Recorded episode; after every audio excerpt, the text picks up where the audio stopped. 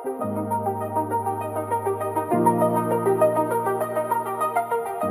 所以今天主题是什么？我们已经开始录了吗？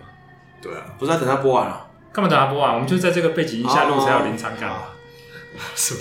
所以主题跟这个有关。主题就是战争来了怎么办？啊，好啊，哎呦，在那个可以分分享。四十六号万安演习的这个掩蔽的情况底下，大家都以一个防防空袭姿势正在录 podcast。对，没有啦，其实我们很舒服的坐在椅子上，完全没有在管它。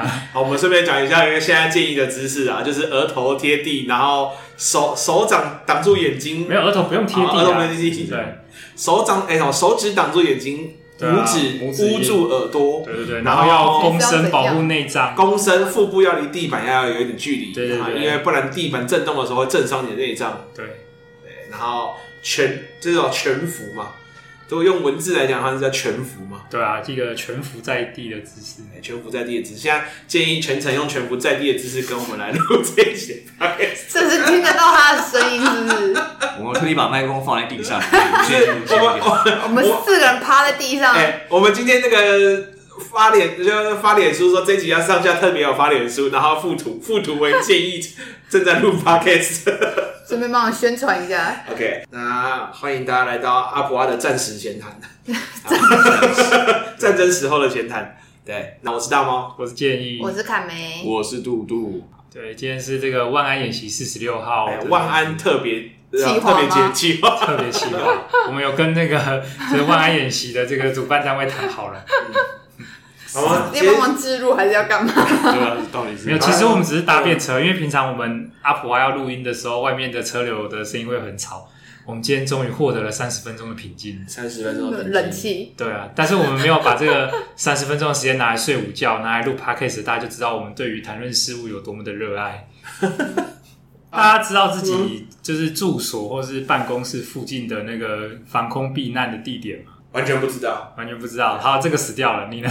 我知道，我们大楼底下就是你们大楼底下就是地下搬家有特别查一下。好，你有看到那个黄黄的背景，然后有一个人往下跑的那个，就是 OK，正确正确。我刚走了一趟我们办公室附近，我就发现他其实有点困惑，是说他会有个箭头告诉你在哪里嘛，对不对？我会看到那种他贴在一个，例如说民宅的入口，他箭头是向外的。所以他意思就是说，如果你是住这一户，他叫你出去的意思，我猜。可是如果你是路人，你可能就很困惑。你好不容易看到一个哦，防空警报，在看这里，就发现他是他是出来的意思。然后他他在隔几步远的时候，有另外一个民宅的，也是地下室，然后就是向内，所以那个应该就是躲藏的地方。所以他其实是告诉你去哪一间的，对对，应该叫你从这里先出来再进去。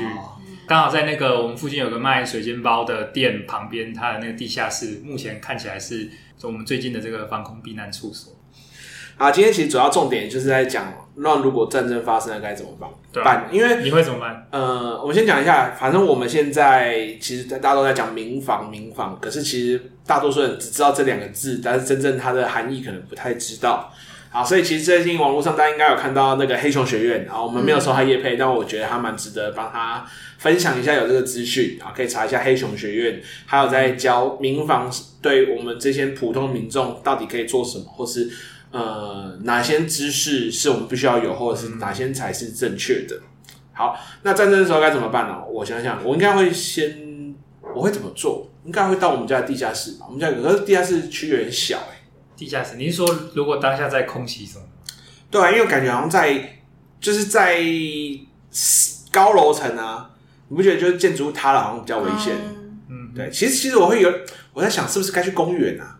对，有点不太清楚。哦嗯、这个的话，嗯、这个的话就是就我上次去上那个黑熊学他们一日营的科，就军事科普的部分，我觉得可能可以分享一下。嗯，就是说以那个现代的这种钢筋水泥建筑啊，你其实要整栋被大被炸烂，其实是不容易的。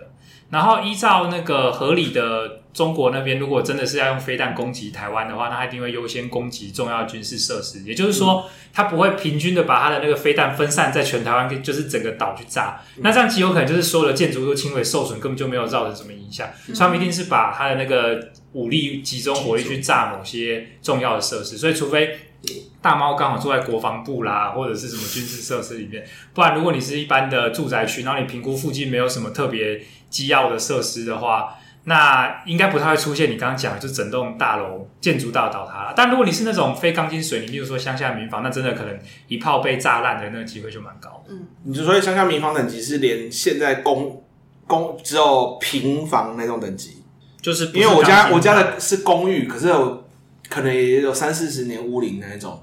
那可能可能就是防御力比较弱吧，可是你要让它整栋倒塌，其实就他们那时候介绍资料来看，其实没那么。他们有给我们看一些照片，就是乌克兰他们那个、嗯、像有有有些照片，就是蛮清楚，是看到你说那个有一个，又说一栋大楼，然后它某一角就直接被很像被哥吉拉就是抓了一下，然后直接掉，就那块就不。那个就是被炸过，对，但它不会是像我们看电影那样，就是炸过去之后然后到爆炸就倒下来，对吧？不过那时候其实麦可贝真的太过分了。不过那时候上课时候我有一个疑问啊，就是说，所以。飞机的那个冲击力会比就是飞弹更强嘛？因为那个九幺幺九一的时候确实不是双子星大楼，就是被飞机撞进去，然后后来导致倒塌嘛。那这个我因为我当下是有疑问，可是我没有提出来，就是也没有去研究，只是初步我自己觉得大概是说，呃，你要看到那种整栋爆炸倒塌的情况，可能没那么的常见，但是也也必须比较保险一点的话，确实就是应该要去合格的那个防空避难处所，然后尽量避免自己被掩埋啊，或是被。火灾就是烧死的风险之类。哎、欸，不过九一一那个好像是因为有蛮多阴谋论者说说那个不是只有飞机，不是吗？就是好像有很多的，他们有还有特地去验证了很多事情。也就是说，他可能就是有那两架飞机没有错，可是实际上他可能里面也就早好早就买好炸药或或干什么，准备要把它炸掉。哦、他觉得类似是一个牺牲打的概念啊。他刚才要就这一次的事件来去做很多后续的事情。不过今天不是我们要谈论的主题，所以。飞弹的误差距离，他有讲嘛？因为比如说我们常常会说，飞弹的精准度应该是有限的嘛。没有哎、欸，不过就是，所以你离重要设施越近，你就是你家就是越是应该要撤离的。那我家旁边是营，就听说好像后面有个营区，哎，是不是有危险的？营区我不确定这样会不会。如果你介意的话，你确实可以去，就是更了解调查一下。哎，因为我们上次，呃，去去年还是前年，不是有一次有分区限电嘛？什么 A B C D？嗯，对，我们家是。不用限电那一区里面，就是因为我们，就是因为我们离那个营区最近，我们是直接受益者。那我觉得有可能你家真的是 是有可能会被波及的范围。对，要炸的时候，如果炸歪的话，有可能炸到。因为我就想说，如果以我们家跟办公室比起来，感觉办公室还比较危险，因为我们毕竟办公室这种建筑绝对比较危险的。因为毕竟我们又离港边比较近，我觉得好像哦，对啊，其实像我跟凯梅，我们住暖暖，嗯，我觉得应该算相对比较安全，嗯。就是没有被轰炸的价值。不，但是我们家旁边是有一个设施是八堵车站，就是他们列出来的，就是车站也有可能是攻击标的。但是因为八堵山就是一个太小小站，我是觉得应该还要炸，至少也要炸个先先炸个什么台北板桥、北港、基隆都不一定。高铁啊那种的，就是很三铁共构，三铁共构的一定会炸，对吧？然后我家我比较有担心，可能是说因为附近有空军的。好像是油库还是哪一种基地？Oh. 然后另外一边有中油的油库，啊，在另外一侧就是在那个就是台铁啊，对吧？但整体来说，因为但我家的那个住宅大楼，然后它的那个就是它的结构应该算是蛮稳的，然后下面又是蛮大空间的那个地下室，所以我觉得以纯以防空避难来说的话，就是应该算稳的。所以其实待在家里是不好的吗？就是要赶快去找防空避难所。呃，就是离你家最近的防空避难所啊。如果你家可能是，就是例如说你是乡下一般的民房那种的，那你附近有防空避难所的话，绝对是比较安全的啦。只是如果我刚刚所讲，这是一个几率性的问题啊，嗯，对吧？所以我是说，某种程度上，是不是如果我没有住在一个很危险的地区，我是不是干脆就待在家里就好了？呃，至少要去地下室可能比较好，对吧？啊，地下室。不过我是觉得台北可能整个都很危险，因为可以想象，如果要空袭的话，台北应该就是优先，对吧？优先被攻击的地方。你在南港可能稍微边陲一点，就是比较没那么肯定，相相对安全。感觉北车对啊，那一带，只是除了战争发生，应该也不止空袭嘛，所以可能你就会包含的是，例如说现在可能没有空袭，可是政府发布了战争已经开打了，然后可能例如说后备军人开始被动员啊，然后你们这一般民人要怎么样撤离什么的，所以保持资讯接收也是蛮重要的。然后那个一旦已经到那个阶段的时候，我觉得所有资源都会很难收集了，所以如果没有先准备好的话。可能真的就要靠点运气，或者是准备吃土了。可是那个时候手机还有用吗？有可能还有用，但是网络可能会更快，就是在某些情况下无法使用。因为它应该也是会被攻击的一个标的吧？对啊，就是基地台那些的部分。像那个乌克兰战争的时候，他们那时候不就有寻求马斯克协助提供网络？那就新网对啊。然后我我那时候是我忘了是我看公视的影片还是什么，就是那个乌克兰战争，他们也大量的其实很多的武器的使用其实是依赖智慧型手机的。武器的使用是依赖智慧型，就是例如说讯息的传递，他们前线的士兵也有很高的比例会使用智慧型手机。然后不是之前还有那个。忘了新闻报的还是网络消息，不是说那个被乌克兰方的不知道是军方还是民众，应该是军方吧诈骗说是那个，就假装想约跑，对，然后就传着我的跑直接被炸烂，传了他们的位置，对啊，这个也是使用手机网络啊，超好笑。你你不知道这个新闻？是不是？我继续了。好，那我就补充一下，就是那个俄罗斯的，就是他们那个是有佣兵军团，是不是？那个军团好像是佣兵军团，然后反正就是里面有一个人，他拿手机，类似滑听的之类的东西，嗯、然后有人就说：“哦，你啊，我们好像离很近诶，你发位置来，也许我们可以约一下。”然后他就把位置发过去，然后就对对面是乌克兰的士兵，哦、然后就根据你的位置，然后就调他的弹着点，就直接轰炸，而且还炸到就算了，他还直接炸到他们的那个储备弹药的地方，所以是连锁引爆，就死到剩他一个人，就是全军死。覆没剩他一个，就是这件事情听起来比较像是网络迷因，就是我还不知道它的真实性。真实性。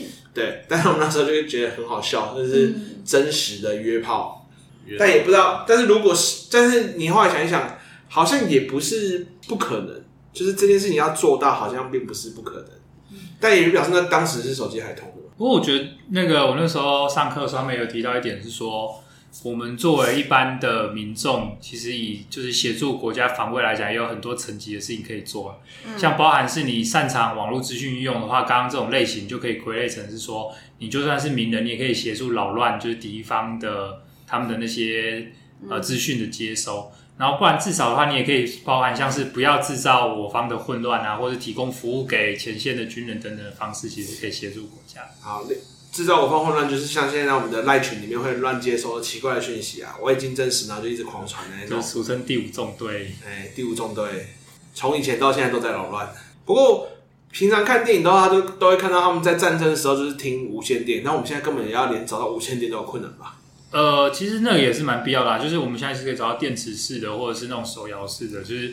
因为我们现在这种生活就是使用手机，我们当然觉得没有必要了。可是如果真的出现就是手机不通、断网状态的话，那那可能就真的会变成是主要接受讯息的管道。那频道怎么调？频道怎么调的话，因为我们这种非专业的民众来讲，那种的设施我们其实就只要保留在几个常常使用的，就是一般平常听广播的频道。它其实，在暂时的时候，对，尤其是像我记得像汉声或景广这种，就是是由公部门去出资经营的频道，那时候就会都是用来发布重要讯息的。那除了汽车上面，我现在在哪里可以取得这种东西啊？去买吧，应该应该就要特别，对啊，应该就是收音机吧。那所以这个牵涉一个问题啊，就是说大家有没有打算准备作战？就是作战包吗？战争发生的时候，你的重要的包包，而且它它其实有好几个概念，还有包含那种，例如说那个一日包，例如说这种就是放在办公室或放在你车上，是你为了要在战争发生的紧急状况底下可以回得了家的一日包。这种一日包也包含的是，如果你在家里避难，但是你又需要出去找找个某个人，或是要收集物资的时候的一日包。嗯，那也有那种撤离的背包，就是你要准备可能大概两三天以上的量的，抛家弃家，就是有可能是你们家不行的，失手要撤离的时候，那你可能要准备的背包，还有不同的 level。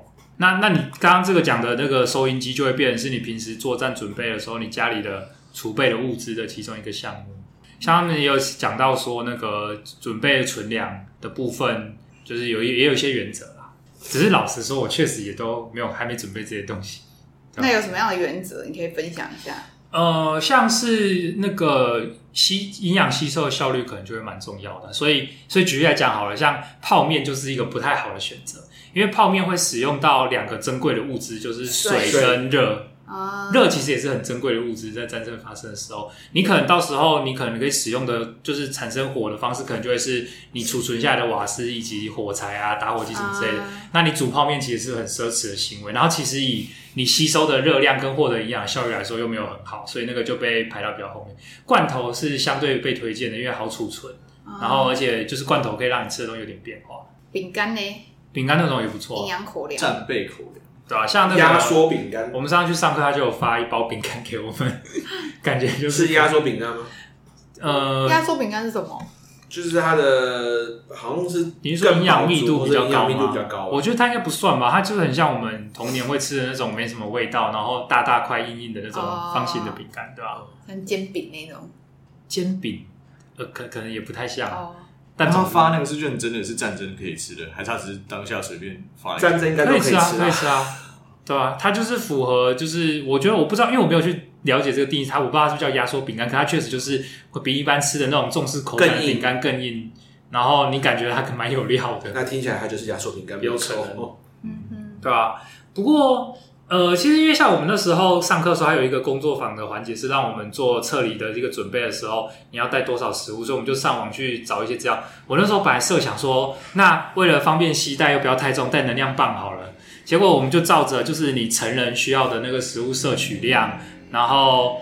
就是准备了那个能量棒量，他发现说，哎、欸，我好像要带到一公斤的能量棒才够。我可能就是，例如说他讲了什么三天还是几天的那个测，我想说，哎、欸，其实比我想的还多。结果后来发现是那个能量棒其实一根的那个热量其实没有很高，不知道为什么。像我那时候查到那个牌子，一根才四百四百千卡吧，如果没记错的话。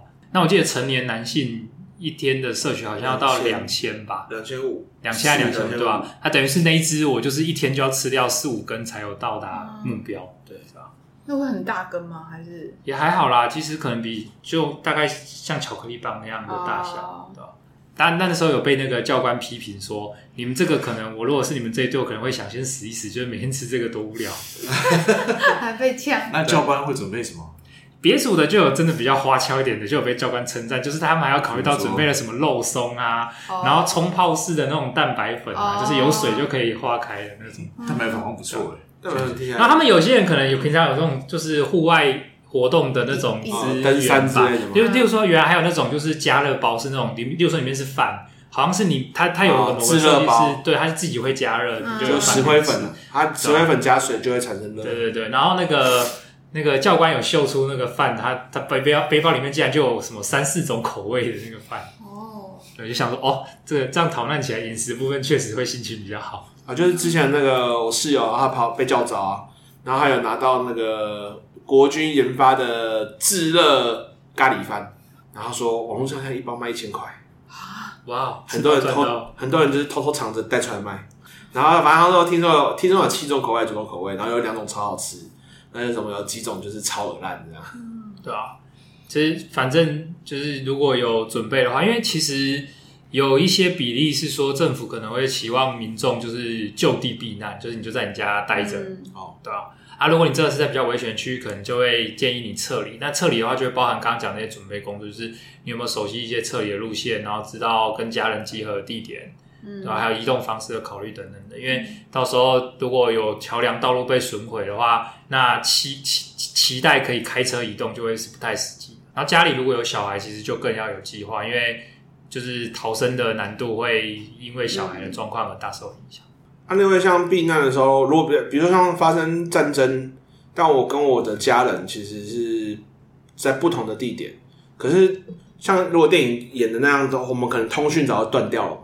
我们没办法靠手机去知道对方在哪里，嗯，对啊，那我们该怎么办？他们其实有教一些联络方式，例如说政府其实有，哎，是政府提供的吗？还是民间？反正就是有有几种联络方式，有包含其中一种是你可以事先记得一个号码，那个号码是你可以去录音留言的，然后同样记得就是有就是好像你事先登录这个号码，记得的知知道这个号码的人，他可以透过拨打这个号码去听你的留言，知道这个号码的人。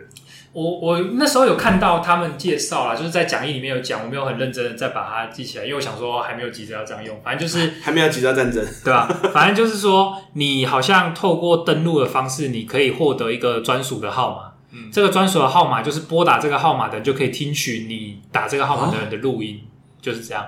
那你可以用这种方式去跟你家人确认他有没有录音留言。这，这是什么冒险者工会系统吗？类似像这样，可是其实我是觉得，如果真的刚刚讲到网络跟手机，甚至一般的通讯断路的时候，那可能就会需要使用到这种方式。嗯、然后其他有像网站式的、啊，就是你可以上网站去跟家人约定，在那个共同的网站上去登录资讯，确保说彼此是不是平安的，对吧？但网网站不就是担心到时候网络都已经消失了吗？没错啊，所以网站就有可能遇到这个问题，所以它还有这个电话的模式、录音的模式。另外，他们有直接建议，就是说，那个最好是要记得家人的手机，还有家里的电话。然后，另外除了记得之外，最好要有纸本的通讯录，把没长没那么长那么长联系，可是在避难的时候可能会派得上用场或需要联系的对象也都记录下来？可能会派得上用用场的对象。像我举个例子好了，像那时候我们上课的时候，讲师有提到一点是说，你的里长认识你吗？然后我们很多人其实都不认识，但大家会有一部分人会说：“哦，我们认识里长啊，这样不够吗？”然后他的说法是说，因为里长就是在战时的时候，他就会是政府发放物资的窗口。那如果里长不认识你的话，你就会有额外的风险，是里长不知道你是谁的情况底下，他当然会优先把可以取得的物资发给那些他认识的人。不承认你是我的李明，然后就把你那一份 A 下来，开始变成那个。那种什么愤怒到之类的末日系列电影，就是不管说一定会这样，可是他的意思就是说，这个就是一个人机网络嘛，你如果这网络，你就多了一层保护的概念。所以我觉得，所以像那个通讯录的话，我觉得也包含是说，你要就是有可以联络的对象的话是。你的手机也许坏的话，那你至少旁边有个公用电话，或别人借你手机的时候，你有办法用。所以我现在开始拿出个小本本记下来，说这些人战争有用。比如说这这个人家里是开杂货店的，可能会有很多粮食，然后就记下来这样之类的吧。或者至少是你你会觉得在意谁的安危，那你至少要想在意的人的安危，就家人啊，嗯、对吧、啊？因为像你刚刚讲到，还有就是家人没有一起避难的话，是如果你们有要一起避难的话，那就是要约定共同的集合地点。嗯。对吧？像例如说，呃，家里有可能两个工作者，然后加上小孩在学校，或者是老人会在家里。那真的要避难的时候，你们要在哪里集合？因为假设当下没有办法直接联系，或小孩没有手机的话，你说正常的一天，然后小孩在幼儿园，然后我在上班，老公在另外一间，或老婆在另外一间公司，然后爸爸在疗养院。对啊，你突然战争发生的时候，谁会负责去接谁？谁要在什么地方等？最后在哪里集合？而且他们比较缜密的话，还会设定就是不同的集合地点，就是说，哎，如果第一集合地点 GG 了，第二集合地点在哪里？对吧？类似像这样。我觉得这个其实一个人做有时候会有点闷呐，但是一家人一起做可能会比较有趣。而且如果把它当游戏一样去做练习的话，可能就就是可以给孩子比较就提高他们的生存几率吧。但我们作为一般民众啊，其实我们。其实，尤其是我们家里如果状况 OK 的话，其实，在战争刚开打的时候，优先在家避难可能会是最直接的选项。嗯。对啊，因为我刚刚就在想说，如果是这样的话，如果我在办公室上班，那我应该就是要赶快赶回家吧。你就是要先躲过第一波，如果有空袭警报，就先躲空袭。嗯啊，如果评估说，哎，现在暂时没有空袭，就是确实就赶快回家。然后回家基本上就是赶快。趁着还可以准备的时候，尽可能收刮存粮。嗯，水可能也要储存，因为有可能，因为像我们现在大家都习惯自来水，可是到时候战争轰炸，水管断掉，有可能你家就是停水区域，嗯、停水停电情况下要怎么办，就要规划。嗯、像我最近其实有试着获取一些知识，是如何自己制造食物，例如说，就是怎么样在自己家附近可以种植可以吃的食物啊什么。因为你不知道那种就是你资源难以取得的情况会维持多久。你是说下次如果我们去找你的时候，就发现你在外面耕耕田，你知道吗？就是对啊，可以种的话就这样。因为我我家跟在南洋，我家蛮妙的是附近确实也有一些就是那种比较乡下的土地。那我想到最近我老公，昨天我老公在看一部韩国的电影，但因为我没有看，所以我觉得，但他的就是演的剧情就是就是丧尸爆发，啊、然后。那时候他们就是主角，基本上就是关在家里面，然后他就是必须要把他的存粮，就是他有什么存粮就要把它吃完，因为他就是门外，对，因为他的门外就是大家的丧尸，所以你如果发生了巨响，丧尸就会冲到你家门口，就狂敲要进你们家，对，然后后来他就是，因为他那好像电影当中他应该演了大概二十几天吧，对，然后后面就是一直关在家也好，然后那个。他还会出现，觉得我宁可去自杀，就是食物都。但韩国的那应该是有 Alive，那应该我不知道你有没有看到。然后他就是最后男主角是留个平头啊，对啊，那个是 Alive，女主角是可爱的朴信惠。对，我到后来才知道哦，男女主角是谁。就是所以让你想到什么？就是像战争某部分也有一点点类似的地方吧，就是哎、欸，如果你家里其实根本没有所谓的存粮，你其实根本一段时间后你就哦会很绝望。对啊，那你根本没办法在家里生活下去，因为到时候我们如果真的战争打起来，我们其实不太可能跑出去找食物啊。蛮高比例可能真的会仰赖政府发放物资啊。嗯，尤其是我们如果活在乡下，可能确实还可以直接找食物；活在都市里，你真的都是靠经济。系就是市场的系统来获得资源，那时候钱币应该会失去效用吧？好，这个蛮有意思的哦。就是以乌克兰的例子的话，听说他们的战争的期间，他们的那个乌克兰的国币仍然有维持大概八成的价值，价值对八成的价值。所以那俄罗斯呢？我不知道。所以那个黑熊学他们的课程有特别强调一点是说，战争发生的时候。人民尽可能的维持正常的生活，其实是对战争跟国家有帮助的。就是因为你的作战其实都需要钱，都需要资源，那这些资源哪来就是要靠国民有继续维持生产，所以继续维持生产，然后缴税，然后不要去犯罪，这个其实是帮助国家。就是如果你只是一个老百姓的话，蛮重要的一件事情。嗯嗯，啊。就是可能某些区域前线可能在打，但是其他地方其实大家还是有在运作，是这样吗？对啊，对啊，所以听起来作战就是战争时期，一般的人民保持冷静，维持生活机能是蛮重要。其实这件事情台湾人是有经验的啊，因为那个二战时期就是被美军轰炸的时候。嗯就是台湾的状态好像其实就是这样，例如说那个民间会有巡守队啊，然后也都会有教育说怎么样防空啊，然后就是民间怎么样协助官方的那种这种手段。只是那时候我们代表的是日本国民。那我们的少尉有什么看法？少尉应该是我们之中四个人之中最大的，马上就是会被叫去的吧？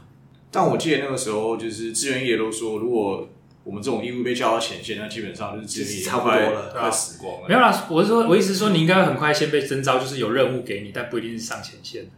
哦，任务，但我听他的意思是，单单单是被征召这件事情，可能就代表说志愿役应该已经快不行了。对对对对，是哦，因为我记得我上课的时候，他们是有提到说，后备军人优先可能会被叫去协助城镇的防守，就作为防守部。城镇防守，那换句话讲。普通人是往山往山上跑会比较安全吗？没有这么说啊，深山野不是有点像是说，我们这种后备军人最后的功能就变得像是警察或者是民防部队的那种概念，只是说可能比起一般的，例如说民防可能会优先被配给武器之类的，但确实被派到前线不太实际，那应该真的是 应该是差不多要投降的时候。而且那个不是有一本书叫《阿公阿打来怎么办》吗？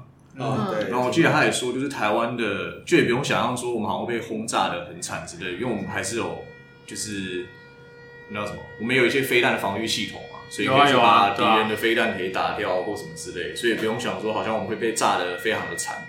然后基本上登陆也不会太容易，但反过来讲，就是如果被登陆的话，那可能就就也已经代表，对对对，就台湾可以登陆的点其实蛮有限，然后其实但是有限情况下，你就更能够去计算跟控制。嗯，对啊，哎、欸，所以这个是九十秒的，就是九九九十秒连续长音解除，对啊，对啊，感觉好像今年的万演习特别有感，感觉我们好像越来越近了，嗯，越来越近，就是距离可能会战争这件事情好像越来越近了，尤其是，嗯，我觉得乌克兰打起，乌克兰跟俄罗斯打起来，然后国际上面没有这么的。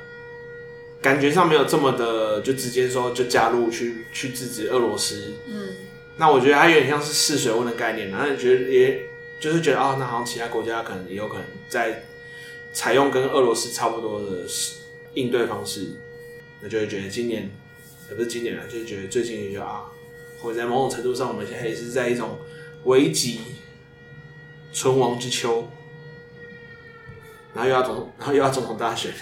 以往都每次在谈下战争，都是在总统大选的时候啊。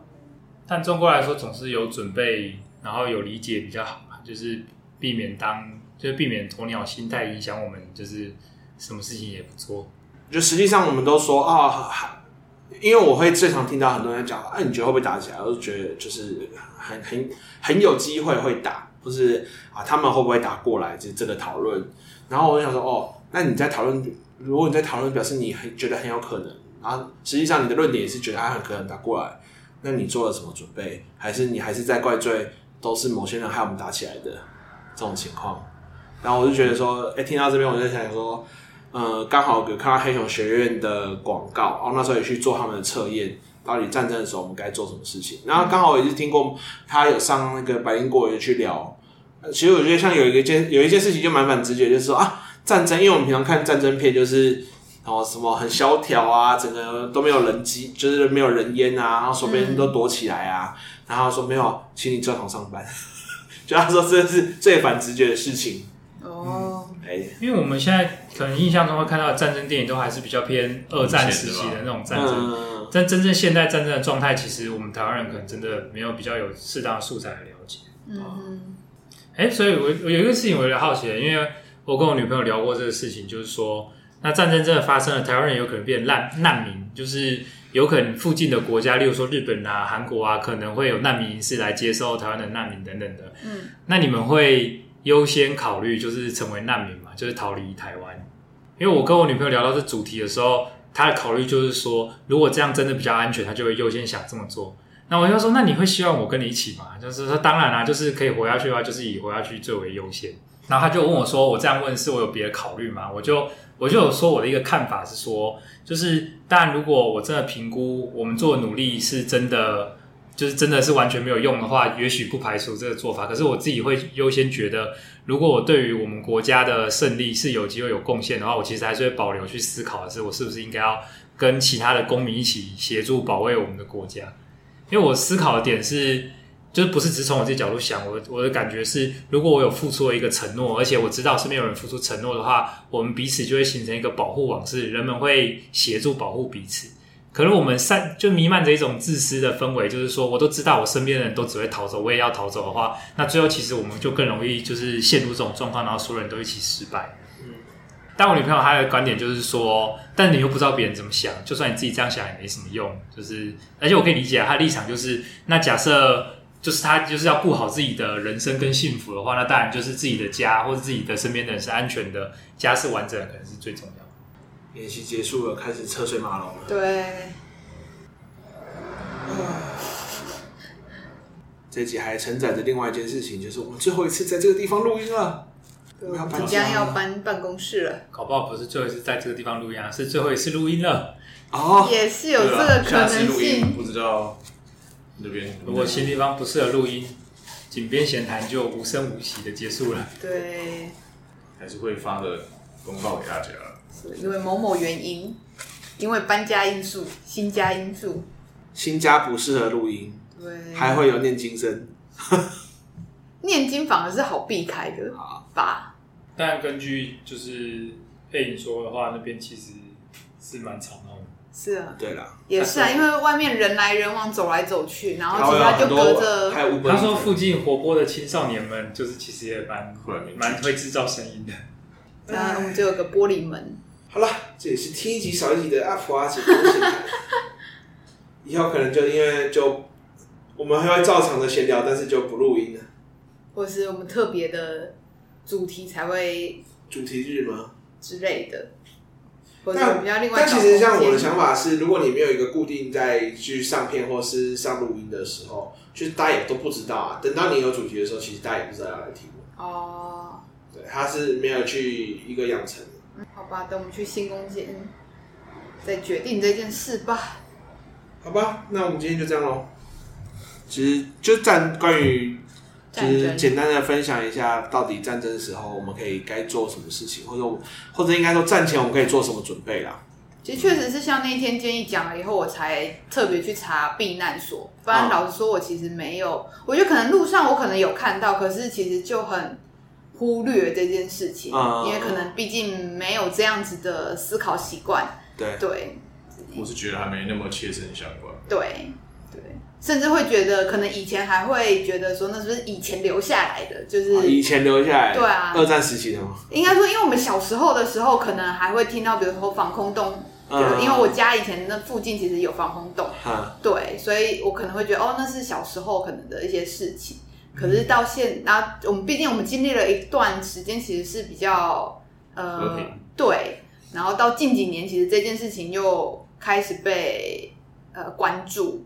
所以像像那天我也才特别去上网查，就是如果大家听众有兴趣，也可以去查一下。其实只要查避难所就可以找。像我那天是在基隆的警察局，它其实下面警察局的网站，它下面其实就有放，就是各地的各里的避难所是什么。那我就发现说，嗯、哦，像我们家那一边，基本上就是有几个大社区，其实都是避难所。嗯，对。可我觉得有探勘一下是蛮重要的，因为我自己、嗯、我住的社区，我们的地下室停车场就是。附近的避难所，也就是说，不是我们这个大楼社区的居民，他们也在这边避难。嗯、但是就我们社区目前的管理状态，我就会在想，就是对啊，就还有就是事情，例如说，真的现在空警警报发生的时候，我们的警卫到底有没有被训练说，这个时候要开放附近的居民来避难，我其实不是很确定。那我就当然会觉得说，反正就是我家，所以我好像觉得无所谓。可是如果今天你的处境反而是是你要去别人家大楼地下室避难的时候，那你最好确定就是他们是会开门的，或者是你自己知道怎么去。嗯哼。好了，简单总结一下，就是我们目前可以做的事情有第一件事情是掌握你家里附近的避难所。嗯哼。然后第二是准备一日包跟一周包，呃，跟撤离包的。战备物资嘛，嗯，那一日包就是可能只是你要去到另外一个地点，比如说去接小孩，或者是去找父母，嗯、然后你去到之后再把才呃才才会有进一步决定。那撤离包就是重要的存存折要要要放进去吗？呃、欸，我有点忘了有没有提到这一点，不过确实要带少量的一些现金什么，现金还是要先换成黄金。你那时候已经回来，你要么就提早换呢？对啊，没有，而且你要想说黄金吵架，不是啊？你要想你的用途啊，黄金是你接接下来拿着黄金在路上跟人家换食物嘛？不可能。就像我刚刚讲的，正常情况下，国家的货币系统不会直接瓦解。OK，你不会拿着这个小黄金？差别可能只是你本来就是买那个，也许十五块统一布丁变成一百五十块，可能是这种差别吧。那请大家记得多准备点现金啊，到时候 Line Pay 不一定可以用啊，一定不能用。对，好，所以你的撤离包就是当然要足量的现金跟一些食物，然后尽量不要带泡面，对，因为这不是台风啊。对，泡面是非常奢侈的，就是水跟能源都是珍贵的资源啊。对，那是那像什么手电筒那些呢？还有特别讲吗？有啊有啊，但这个我们要一个一个讲嘛。我觉得这个应该就是留给大家，大家可以上网搜寻啊，准备一日包跟撤离包。然后第三个就是跟你的亲友要约好会面地点，因为你们可能没有办法直接联系，嗯、所以你们可能要有第一集合点跟第二集合点。好，比如说你们可能定八月一号以前在哪里集合，而、啊、如果过了八月一号，或是那边那个集合点不能去的话，你们就会去第二集合点。啊，还有还有什么？啊，还有一个其实也要带啦，就是指南针跟地图啦。指南针跟地图。哎，所以其实我觉得平常我在玩什么定向越野，或者是喜欢户外冒险的人，可能生存距会比一般人高一些。对啊，哦，啊，基本上就是这三点最重要。然后第四点就是记得就是防空姿势，手手指按眼睛，拇指按耳朵，然后全伏全伏在地上，腹部要与地板保持距离。对，那如果你还是不知道怎么做，你只要留言，我们会请建议示范，我们再附照片给你。好，那这是我们这一集的阿婆阿姐面前谈。我是大猫，我是建议，我是卡梅，我是嘟嘟，大家拜拜，拜拜。